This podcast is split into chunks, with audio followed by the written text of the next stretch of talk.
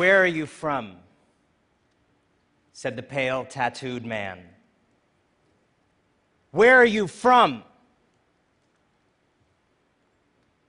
It's September 21st, 2001, 10 days after the worst attack on America since World War II. Everyone wonders about the next plane. People are looking for scapegoats. The president, the night before, pledges to bring our enemies to justice or bring justice to our enemies. And in the Dallas Mini Mart, Dallas Mini Mart surrounded by tire shops and strip joints, a Bangladeshi immigrant works the register. Back home, Raisuddin Bhuiyan was a big man, an Air Force officer. But he dreamed of a fresh start in America. If he had to work briefly in a mini mart to save up for IT classes and his wedding in two months, so be it. Then, on September 21st, that tattooed man enters the mart. He holds a shotgun. Raisuddin knows the drill, puts cash on the counter. This time, the man doesn't touch the money. Where are you from? He asks. Excuse me? Raisuddin answers. His accent betrays him. The tattooed man, a self styled true American vigilante, shoots Raisuddin in revenge for 9 11. Raisuddin feels millions of bees stinging his face. In fact, dozens of scalding birdshot pellets puncture his head. Behind the counter, he lays in blood. He cups a hand over his forehead to keep in the brains on which he'd gambled everything. He recites verses from the Quran, begging his God to live. He senses he is dying. He didn't die. His right eye left him. His fiance left him. His landlord, the mini mart owner, kicked him out. Soon he was homeless and $60,000 in medical debt, including a fee for dialing for an ambulance. But Raisuddin lived.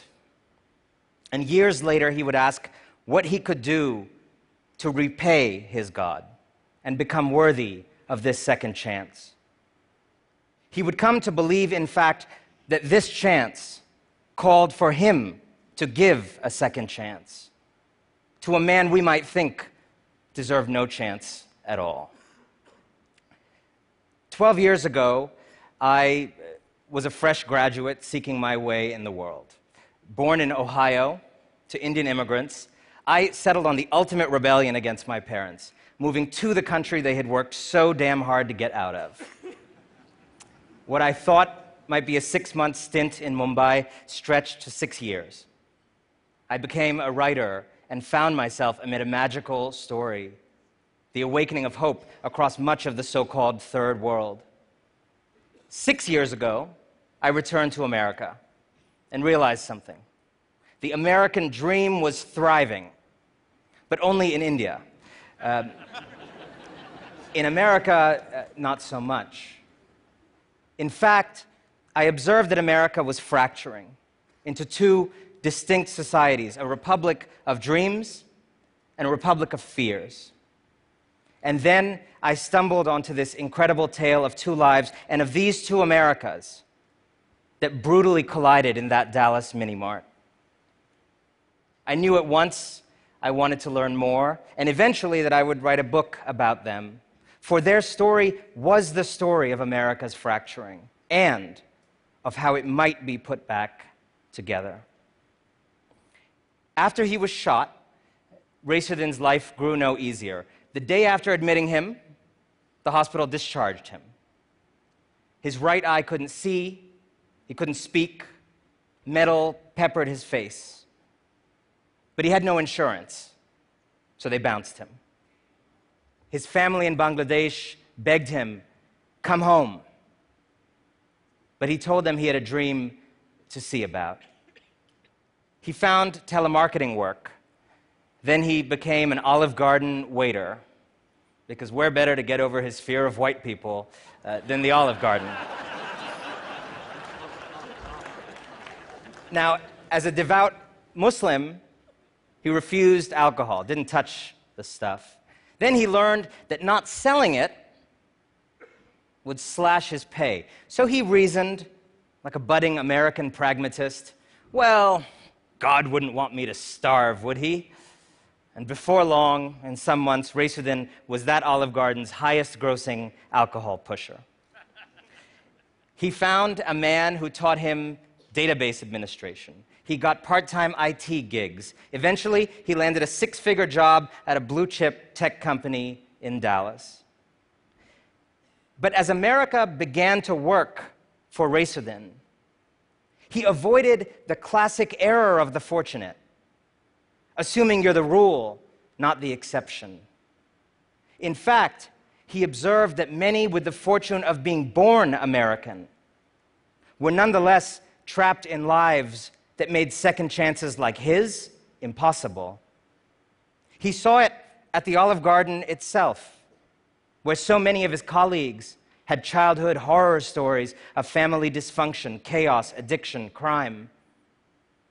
He'd heard a similar tale about the man who shot him back when he attended his trial. The closer Raisuddin got to the America he had coveted from afar, the more he realized there was another, equally real America that was stingier with second chances. The man who shot Raisuddin grew up in that stingier America. From a distance, Mark Stroman was always the spark of parties, always making girls feel pretty, always working, no matter what drugs or fights he'd had the night before. But he'd always wrestled with demons. He entered the world through the three gateways that doom so many young American men bad parents, bad schools, bad prisons. His mother told him regretfully as a boy that she'd been just $50 short of aborting him. Sometimes that little boy would be at school, he'd suddenly pull a knife on his fellow classmates. Sometimes that same little boy would be at his grandparents, tenderly feeding horses.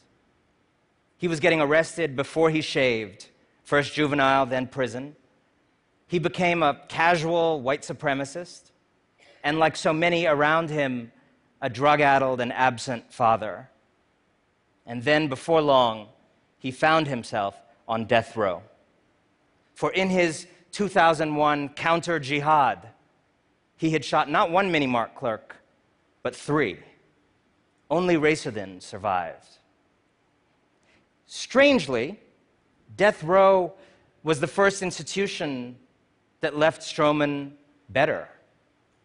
His old influences quit him. The people entering his life were virtuous and caring pastors, journalists, European pen pals. They listened to him, prayed with him, helped him question himself, and sent him on a journey of introspection and betterment he finally faced the hatred that had defined his life. He read Viktor Frankl, the Holocaust survivor, and regretted his swastika tattoos. He found God. Then, one day in 2011, 10 years after his crimes, Stroman received news.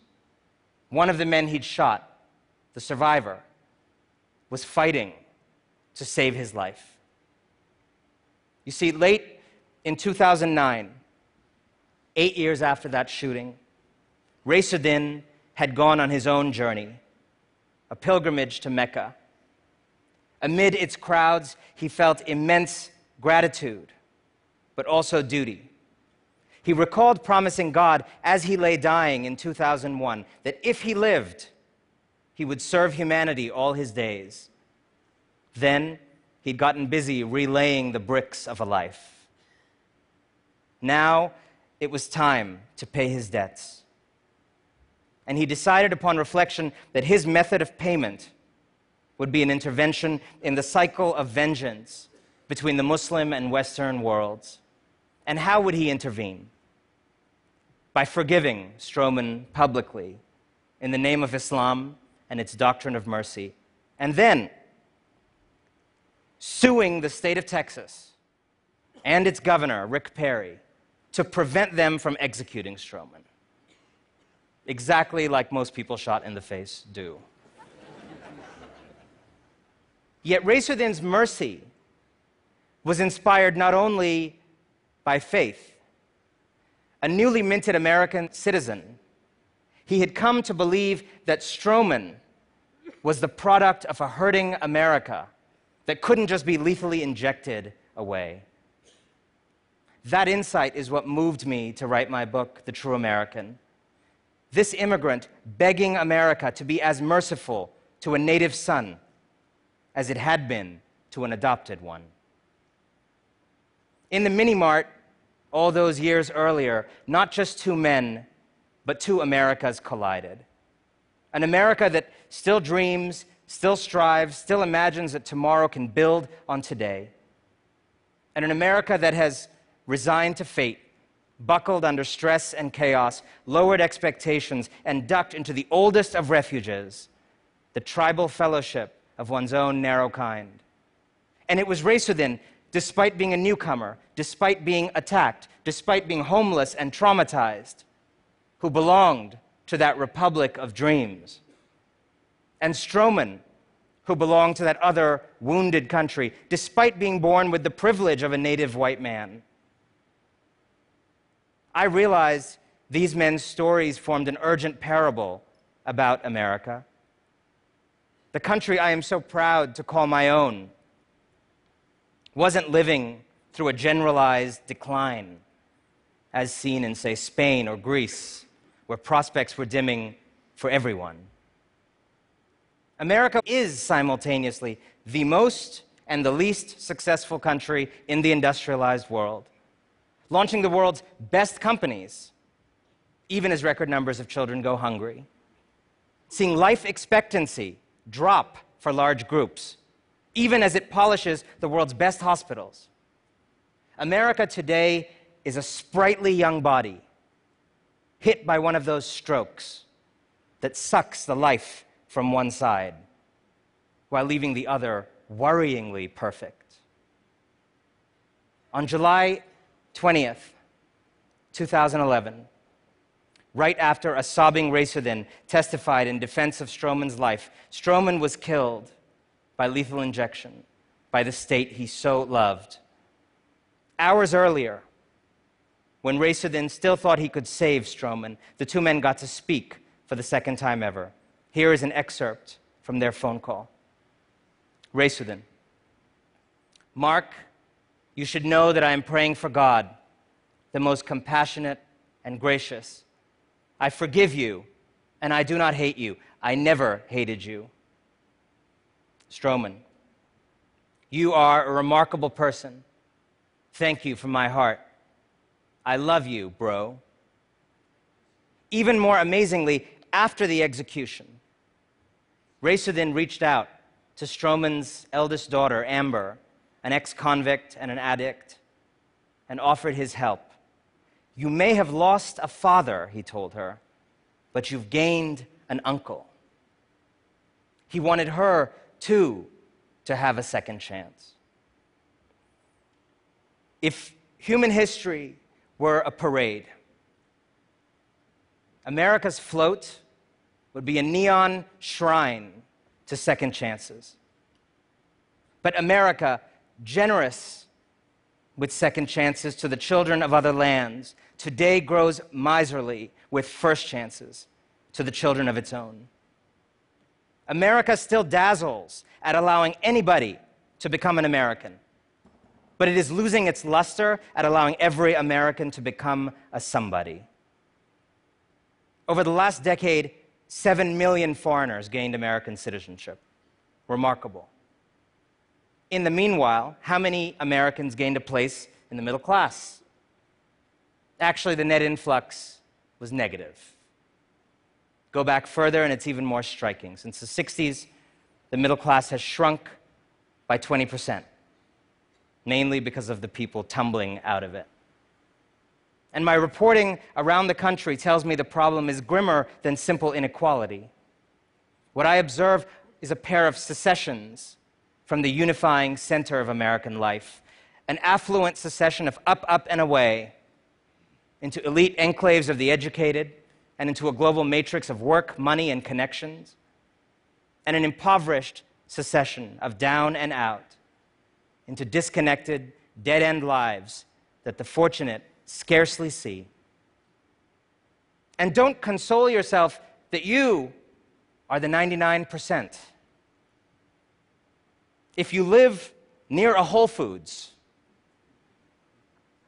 if no one in your family serves in the military, if you're paid by the year, not the hour, if most people you know finished college, if no one you know uses meth, if you married once and remain married, if you're not one of 65 million Americans with a criminal record, if any or all of these things describe you, then accept the possibility that actually you may not know what's going on, and you may be part of the problem. Other generations had to build a fresh society after slavery, pull through a depression, defeat fascism, freedom ride in Mississippi. The moral challenge of my generation, I believe, is to reacquaint these two Americas, to choose union over secession once again. This isn't a problem we can tax or tax cut away. It won't be solved by tweeting harder, building slicker apps, or starting one more artisanal coffee roasting service. It is a moral challenge that begs each of us in the flourishing America to take on the wilting America as our own, as Raisuddin tried to do.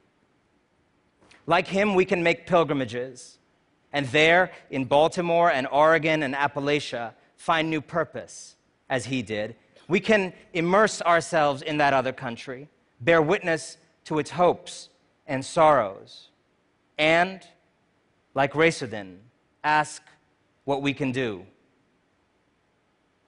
What can you do? What can you do? What can we do? How might we build a more merciful country? We, the greatest inventors in the world, can invent solutions to the problems of that America, not only our own.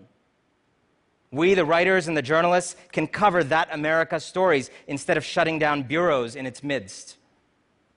We can finance that America's ideas instead of ideas from New York and San Francisco. We can put our stethoscopes to its backs, teach there, go to court there, make there, live there, pray there. This, I believe, is the calling of a generation. An America whose two halves learn again to stride, to plow, to forge, to dare together. A republic of chances, rewoven, renewed, begins with us. Thank you.